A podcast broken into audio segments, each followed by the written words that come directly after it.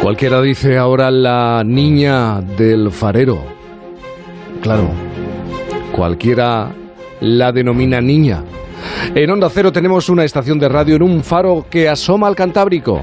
En Por fin no es lunes, Punta Norte.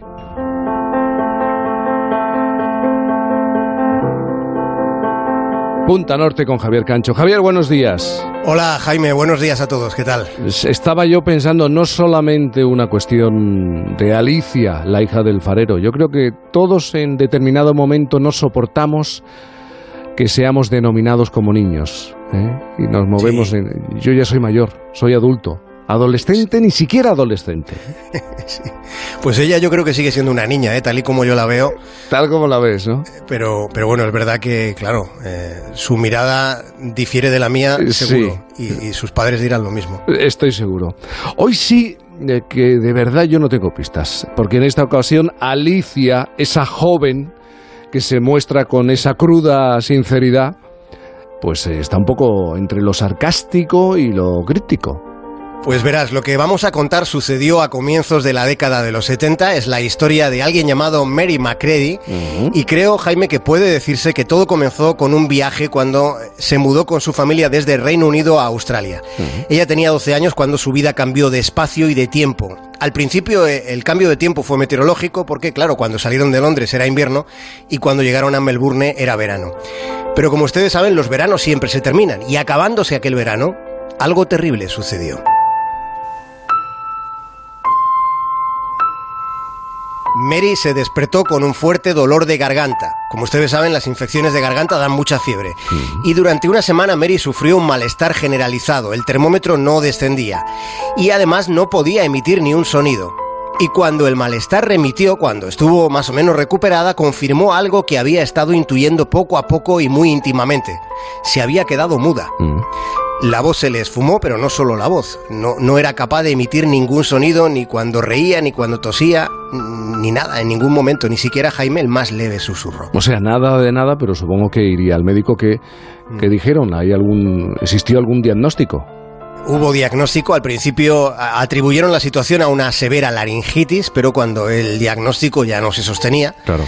Entonces aparecieron las conclusiones, digamos, machistas, porque los médicos le dijeron a los padres de Mary McCready que lo que sucedía con su hija se podía llamar mutismo histérico. Se supone que el mutismo histérico es un silencio voluntario y obstinado. Pero Mary, que tenía la edad de nuestra querida Alicia, ella sabía perfectamente, sentía que quizá alguna vez podía sí ser obstinada, pero desde luego su mm. silencio no era voluntario. Aquello era más bien una condena, porque era al fin y al cabo una adolescente, era una adolescente sin voz. Estoy pensando en, la vida de, esta chica, por ejemplo, la vida escolar, con ese diagnóstico de mutismo histérico. Yo imagino que mm, debió ser complicado para ella un silencio tan absoluto, radical, en, en el entorno de una adolescente, en un entorno tan bullicioso como es el instituto.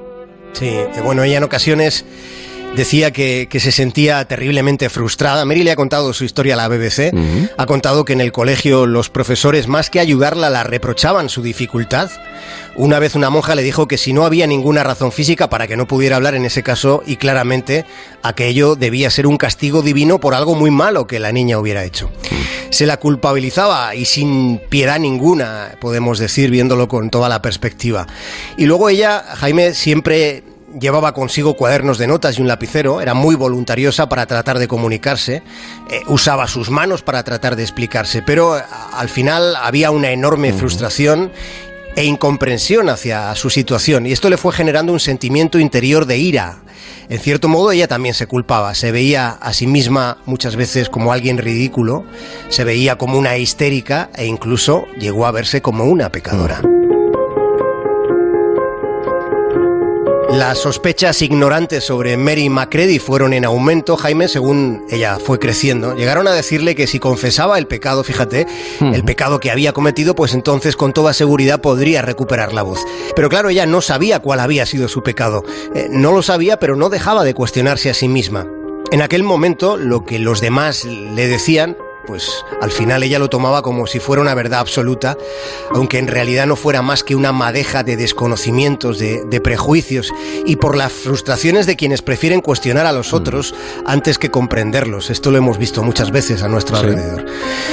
A Mary empezaron a llamarla la chica del, de Belcebú, la chica de Belcebú. Llegaron a prohibirle entrar a la iglesia y ella misma asumió que había algo diabólico en su interior, así, eh, así que después de, de, alguno de aquellos disgustos, que tuvo muchos, después de que alguien la despreciara, un día y con solo 14 años intentó quitarse la vida.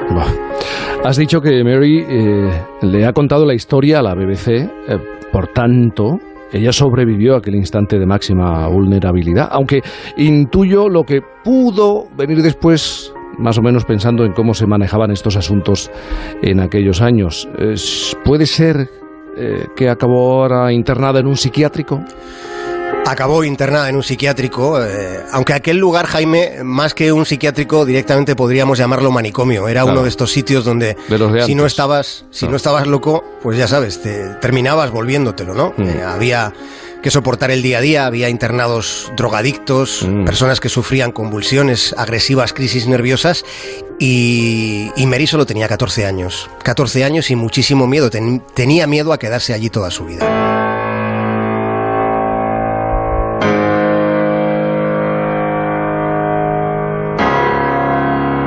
Así que transcurrido un tiempo, se escapó pero no volvió a casa de sus padres. Eh, estaba decepcionada porque no hubieran sido capaces, los padres de Mary, de protegerla, de comprenderla.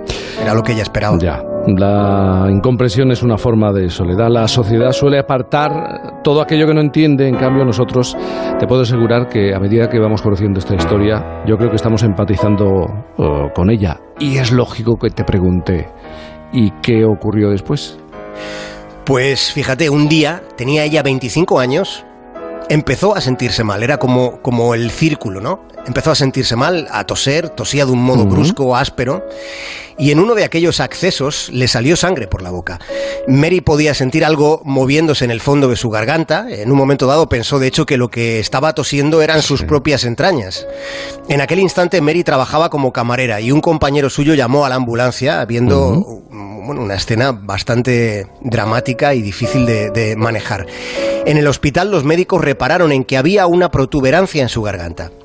Mary fue intervenida y los cirujanos sacaron del fondo de, de, su garganta, sacaron un objeto que estaba cubierto de moco y sangre. ¿Qué era? Pues era una moneda de tres peniques. No puede ser.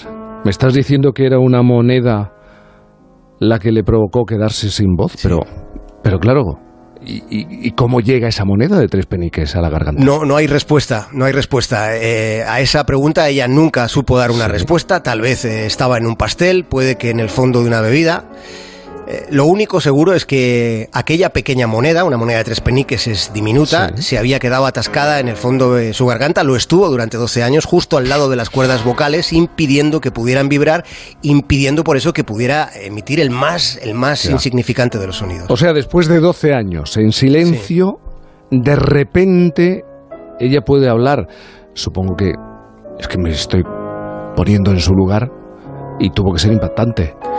Sí, porque, claro, eh, imaginemos la situación. No escuchaba su voz desde que era niña y, cuando esto sucede tiene 25 años. Era como si alguien se le hubiera mm. metido dentro.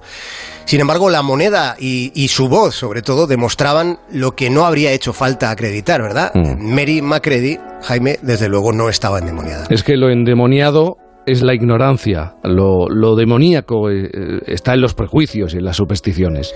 Lo está, desde luego, y, además eh, en, este recorrido de que hace esta historia eh, vemos cada uno de los episodios cargados de simbolismo. Dentro de Mary McCready lo que había era una moneda de tres peniques sin apenas valor, pero dentro de ella había muchísimo valor, había una bondad enorme porque la primera llamada, fíjate, la primera llamada que hace después de, que la dan el alta en el hospital, la primera llamada es a su madre. Y en esa primera llamada se demostró a sí misma, tal y como ha contado, que ya no sentía rencor.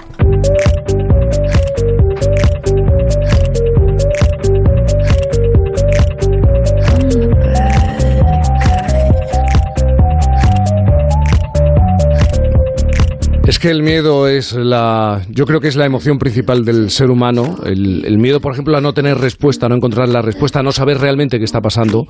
Y lo desconocido es el temor fundamental. ¿eh? Lo desconocido, lo que no podemos explicar. Y buscamos fórmulas y respuestas, algunas que nos llevan hasta el diablo, hasta el demonio. ¿eh? A, personajes que, bueno, es mi opinión, no existen.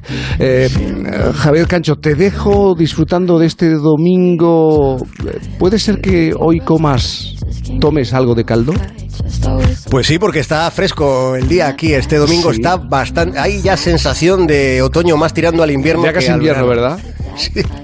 Así que sí, sí, voy a buscar un caldo, pero ya eh, en un rato. En cuanto acabe el programa, me, pongo el abrigo y salgo a buscar el, el caldo y algún vinillo. A disfrutarlo, Javier. Un abrazo grande. Y también a Alicia, la hija del farero. Se lo doy de tu parte. Un abrazo, Jaime.